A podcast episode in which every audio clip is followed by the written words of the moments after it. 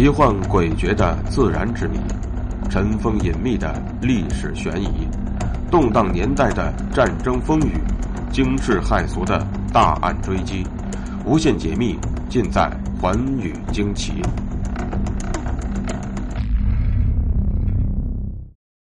张文祥，河南汝阳人，曾参加捻军，在著名捻军首领孙奎新旗下当了一名小头目。他凶狠顽劣，骁勇善战，在捻军中素有“小张飞”之誉。太平军兵败之后，张文祥便回到了浙江，联络旧部，试图再举，直至刺杀马新贻，被寸节致死。马新贻，山东菏泽人，道光二十七年中进士。他以办理团练、组织地主武装、剿捻起家。为人伪善，阴险狡诈，手腕凶残。同治七年正月，升调闽浙总督，未到任，旋被调补两江总督，官场一帆风顺。同治九年，被张文祥刺杀于江宁都署。那么，张文祥为什么要刺杀马新贻呢？曾国藩等要员对此案讳莫如深。最后仅以海盗侠仇报复之名草草了结，实在难事众矣。这其中又是什么缘故呢？有人说张文祥刺杀马新贻是为了给兄弟报仇。咸丰五年，马新贻任合肥知县，曾疯狂的操办团练围剿捻军，在一次战斗中。马新贻所率领的团练被捻军打得大败，马新贻也被活捉，而这支捻军的头目正是张文祥。当时，张文祥有两个结拜兄弟曹二虎和石锦彪。曹二虎精于相面之术，他看到马新贻面相极好，为大富大贵之人，又念及捻军内部四分五裂，难成大事。便有借马新贻改换门庭之意，因此他便向张文祥和盘托出了自己的想法。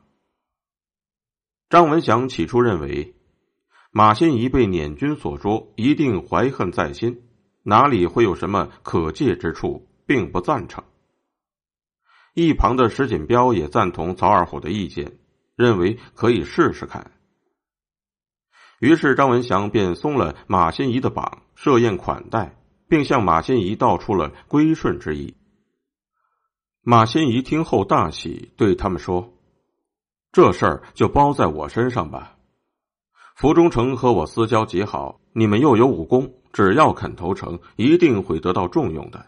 今后升官发财，我们共享富贵。”随后他还歃血盟誓，消除了三人的疑虑。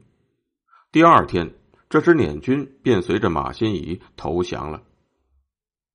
马新贻在上司福晋面前，将自己如何劝降之事大大的渲染一番，绝口不提被捉之事。福晋也称赞他能干，并将这支捻军改变成了练勇。至于后来为何发展到刺马，说法就多了。其一。起初，马新贻为了围剿捻军，对这三位兄弟多有重用，大家相处还好。怕自己被捻军所负一事暴露，便密谋杀死了张文祥等人。由于偶然的机会，张文祥侥幸逃出，另外二人被杀。于是他便立誓要为兄弟报仇，决心手刃负义的仇人，所以才有了刺马之举。其二是说，张文祥当时率领着八百多名能征善战的兄弟投降之后，马新贻便密谋将这八百人全部处死，只有张文祥侥幸逃出，所以他便与马新贻结下了血海深仇，而且发誓不杀马新贻誓不为人。之后，他便远离安徽，苦练武功，最后终于成功的刺杀了马新贻。其三是说。马新贻凭借着这三个人建立了山字营练团，并且仗着这支队伍在围剿捻军的过程中屡立战功，升迁的很快，到了同治四年，马新贻已经升为布政使。那时，山子营已经裁撤，石锦标回家当了财主，张文祥、曹二虎仍然留在马新贻的身边。马新贻待他们也确实亲如兄弟。然而，不久之后，曹二虎将妻子郑氏接到了安庆。马新贻一次见郑氏生得美貌，顿起歹心，从此便常常变着花样的将郑氏骗进藩署，恣意淫乐。张文祥对马新贻奸占朋友之妻的丑行大为不满，便将看到的一切告诉了曹二虎。夜间时，曹二虎便就此事质问妻子。正是大哭大闹，矢口否认。几天之后，马金仪也对曹二虎说：“你我情同手足啊，岂能相信外间的谗言？你外出时正是冷清，见货尽数，与娘们儿叙叙话，有什么不可的？千万别再怀疑自己的妻子了。”曹二虎想想也有道理，便信以为真了。半个月后。马新贻派曹二虎到寿春镇总兵徐腾处领军火。张文祥担心曹二虎的安危，便决定与他同去。等二人到了总兵衙门驻地之后，张文祥留在客栈里等待曹二虎。曹二虎前去衙门投文。然而，曹二虎刚刚递上公文，只见寿春镇中军官大声喝道：“来呀，把曹二虎捆将起来！”曹二虎闻听，大吃一惊，忙问何故。中军官说：“有人在马藩台那里告发了你，说你暗通年匪，领军火实为接济他们。马藩台让我们以军法从事。”等到张文祥赶到时，曹二虎已被绑到市曹斩首了。张文祥痛哭流涕，埋葬了曹二虎后，发誓要为二弟报仇。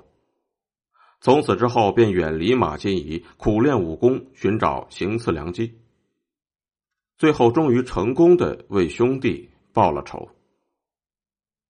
总的来说，这一说法都把张文祥和马新贻混为一谈，说他们起先是结拜兄弟，后来马忘恩负义，遂被极讲道义的张文祥杀死。但是，这种说法。多为文学作品、小说和电影所采用，可信度是不大的。